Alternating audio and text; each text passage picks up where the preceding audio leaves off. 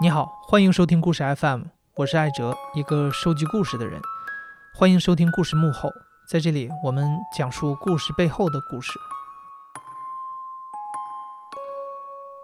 二零一七年十二月份，故事 FM 播出了一个故事，标题是我表弟倾家荡产买了四个老婆，均价一万三。这个故事是我采访了摄影师马洪杰。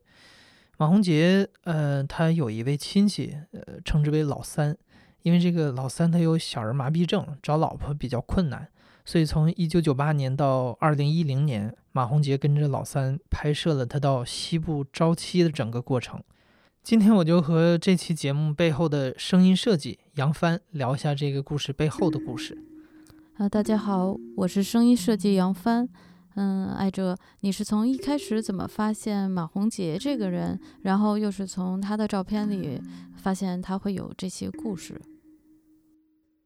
嗯嗯，其实我知道马红杰应该是比较早了，就是大概十年前我就看过，当时有一系列图片故事叫《嗯最后的耍猴人》，马红杰当时他是用了十二年的时间跟拍那个中国最后一批民间耍猴艺人。然后这个就特别有意思，因为我记得我上大学的时候吧，我我那时候经常看《南方周末》嘛，然后看到了有一组报道，那组报道的专题叫呃这儿与那儿，然后当时他们选了西部的一个镇，中原的一个村，沿海的一条街，他们就跟跟拍了十年，然后每年都会去回访，所以我觉得嗯，像这种如果你给他一个。一段时间长度的话，就特别容易出好作品，就是让时间来雕刻作品。嗯，所以我觉得，呃，像南方周末做的这种，它就可以说是文字纪录片；马洪杰这种就是图片纪录片。我们咱们做的就是呃声音纪录片嘛。当然，我我也希望咱们故事 FM 也能做十年、二十年、三十年，这样到时候我就可以找一个故事去录个几十年。然后再有一个，咱们不是特别强调这个画面感的东西嘛，所以我一直觉得摄影记者他那个眼睛的观察力特别好，所以我非常想请马洪杰来描述一下这个故事。然后，因为你知道，我一般找故事的时候，其实记者是让我特别纠结的一种受访者，他们因为经常跑前线嘛，会遇到非常多的见闻好的故事。但他们都是站在一个旁观者的角度去看这个故事。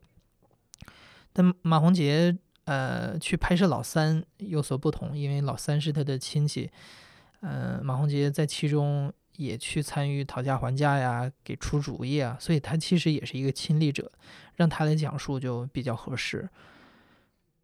就是我看他这些故事的时间跨度还是蛮长的。那当时这些照片里头，哪些是让你感触最深的呢？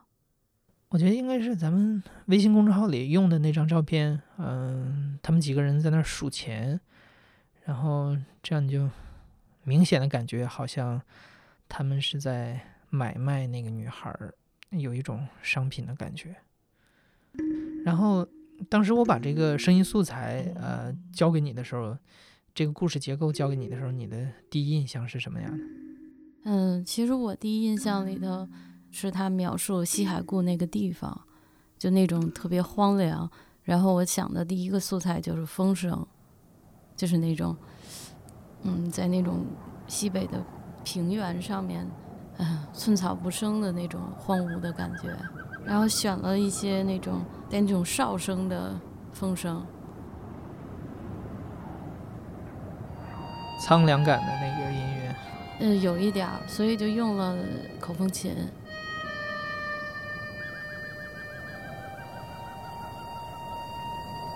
啊，那是口风琴的声音。你不说我都注意不到，但我那种苍凉的感觉我是捕捉到了。第二次就是感触特别深的那个场景，就是他们带去好多吃的，呃，牛肉啊、挂面啊，然后就被那个家里人给藏起来了，嗯，然后每天给他做什么，我忘了那个叫什么那种面片儿，然后吃了他最后自己胃疼什么的，啊，就那段，就怎么说呢？就他最后其实那句话让我挺难受的。他就说那个，呃，就人穷到就是一定程度的时候就没有底线了，这个人性就没有底线了。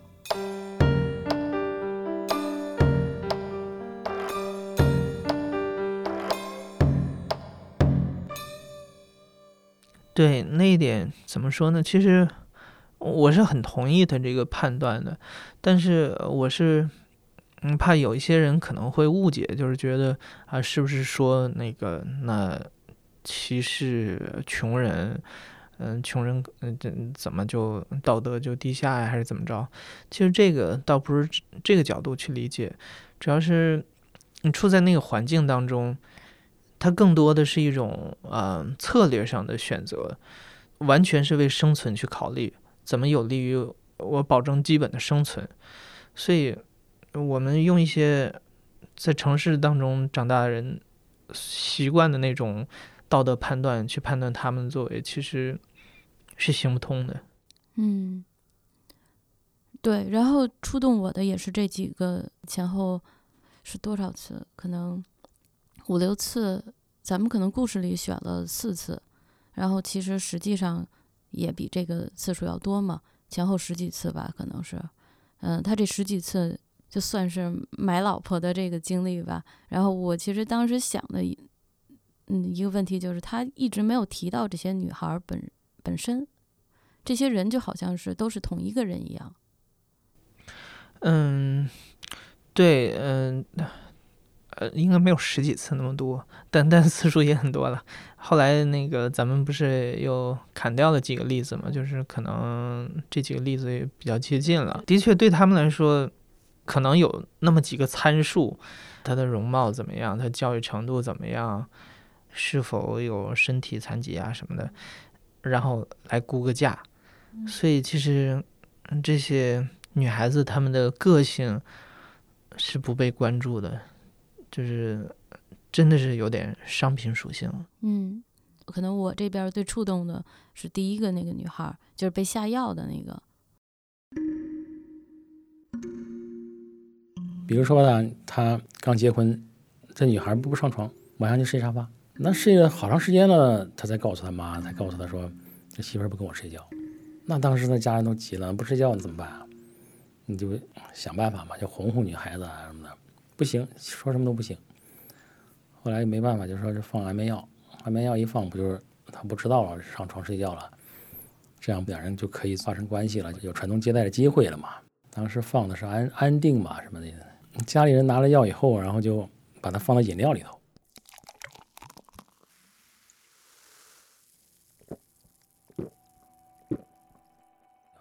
他大概是放了十几片吧，因为放到一个一瓶饮料当中嘛。他可能只喝一杯，它有稀释作用嘛？但是不管多少吧，反正不行。这这女孩好像得过脑膜炎后遗症，对这个大脑不起什么作用。反正是也什么事儿没干成。后来这个是这婚姻呢，就彻底就完了，就此结束。这是第一段婚姻。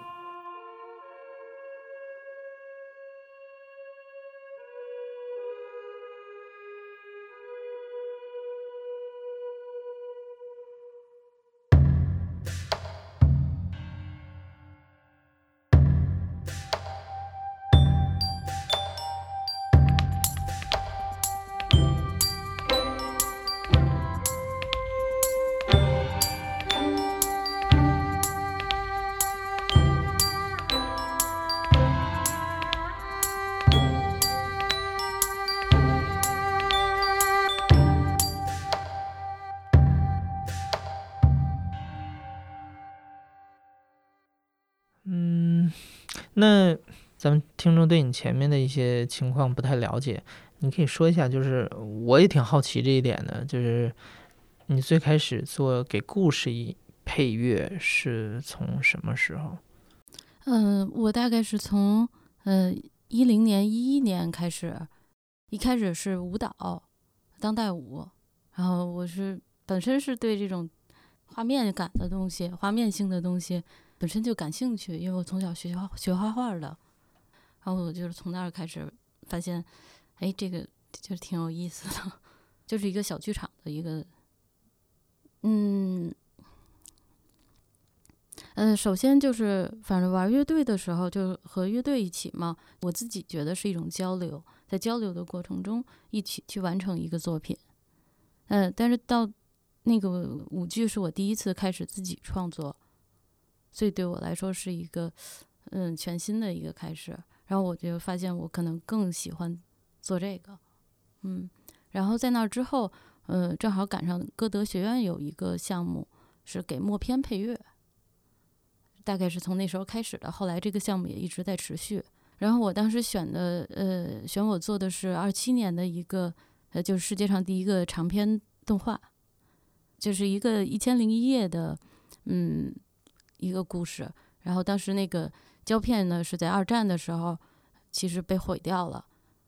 后来是那年他们把被毁掉的那些胶片又复又叫什么复原，然后复原回来。第一次在国内展，然后请我去在小西天的电影资料馆去演的现场，然后很遗憾的是没有，嗯，对，然后但是后来我把这个花了大概三个月的时间创作那个音乐，然后后来就出了一张就我自己个人的第一张专辑。对，然后我也是第一次，就是和话剧导演合作的时候，发现就我先的阅读文本，肯定是要先拿剧本嘛。但这个也很好，也也也挺好的嘛。我我以前也喜欢看剧本，然后就呃看剧本，然后自己写那个总结，就每一段每一段哪段需要音乐，哪段是什么样的音乐，应该整整体是一个什么样的风格，然后先设计好，然后再跟他们交流嘛，然后再做出嗯可能几种。不同风格的小样，然后他去选，看哪种更合适。那就是，嗯，回到《西部朝七》这个故事啊，就是当时你给他配乐的时候，你觉得在这个创作过程当中有没有比较好玩的地方？其实一开始创作的时候，主要是他这个故事太沉重了，太沉重了。我真的觉得用什么东西能把它衬托的？能衬托住，就我自己个人的经历，然后还是我对他这种人生的呃理解，花了挺长时间去想这些的。但是其实做的时间非常快，做的时间可能大概一天就做完了。但是那个前后想的时间啊，花了差不多一周的时间在想这个。最后我发现，其实就是那些没有被提到的那些女孩，那一个一个呃被。就是被买的那些老婆，我觉得他站在他们的立场去写一条主线，是很有意思的。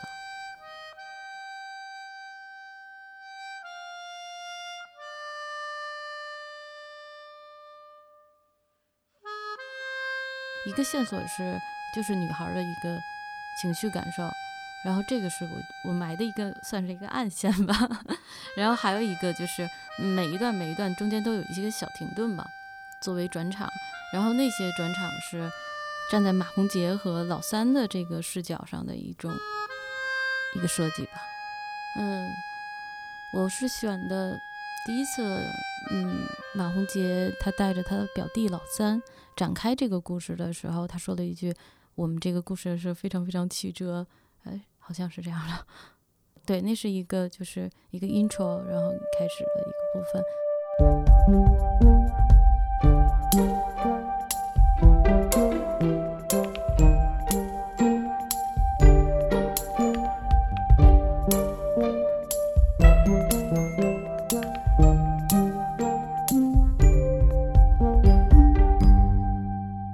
这几次转折，我都是用的同样的配器，但是只是旋律、和声、节奏上在变，因为它这个转折实在是就中国当下社会这种神转折了，所以就是在配器上，我其实用的挺乱的，包括二胡，包括萨满鼓，包括大鼓，然后包括嗯合成器，然后包括。然后采样，然后吉他、钢琴，就很多种乐器，但是我从来没有试过用民乐去搭在一起。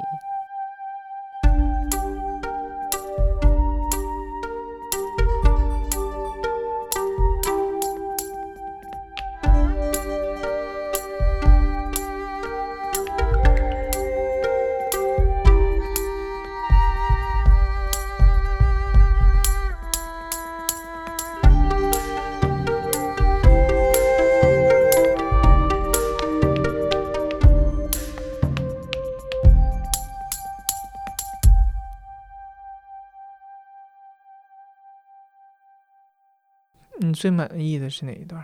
我其实最满意的是结尾，嗯，结尾那段其实特别搞笑，就是我那时候没编出来，我就是编出了一个口风琴。还有到了下午，就晚上就就马上就要，咱们不是要六点就要发了吗？然后下午一点的时候，我到了开始现编出来的。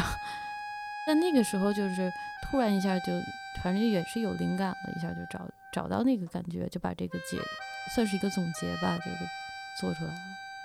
啊，对，我觉得那结尾的曲子的确很悠长，但让我回味了很久。但是其实是在一个很紧张的状态下做出来的。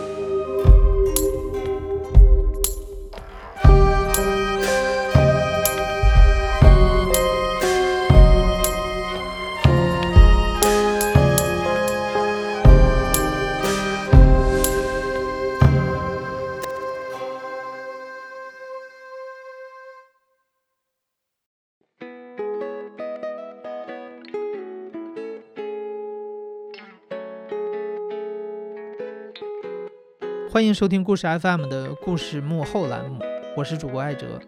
声音设计杨帆。如果你对哪一期故事 FM 的幕后故事感兴趣的话，欢迎到留言里告诉我们，我们可以给你讲一期。感谢你的收听，咱们下期再见。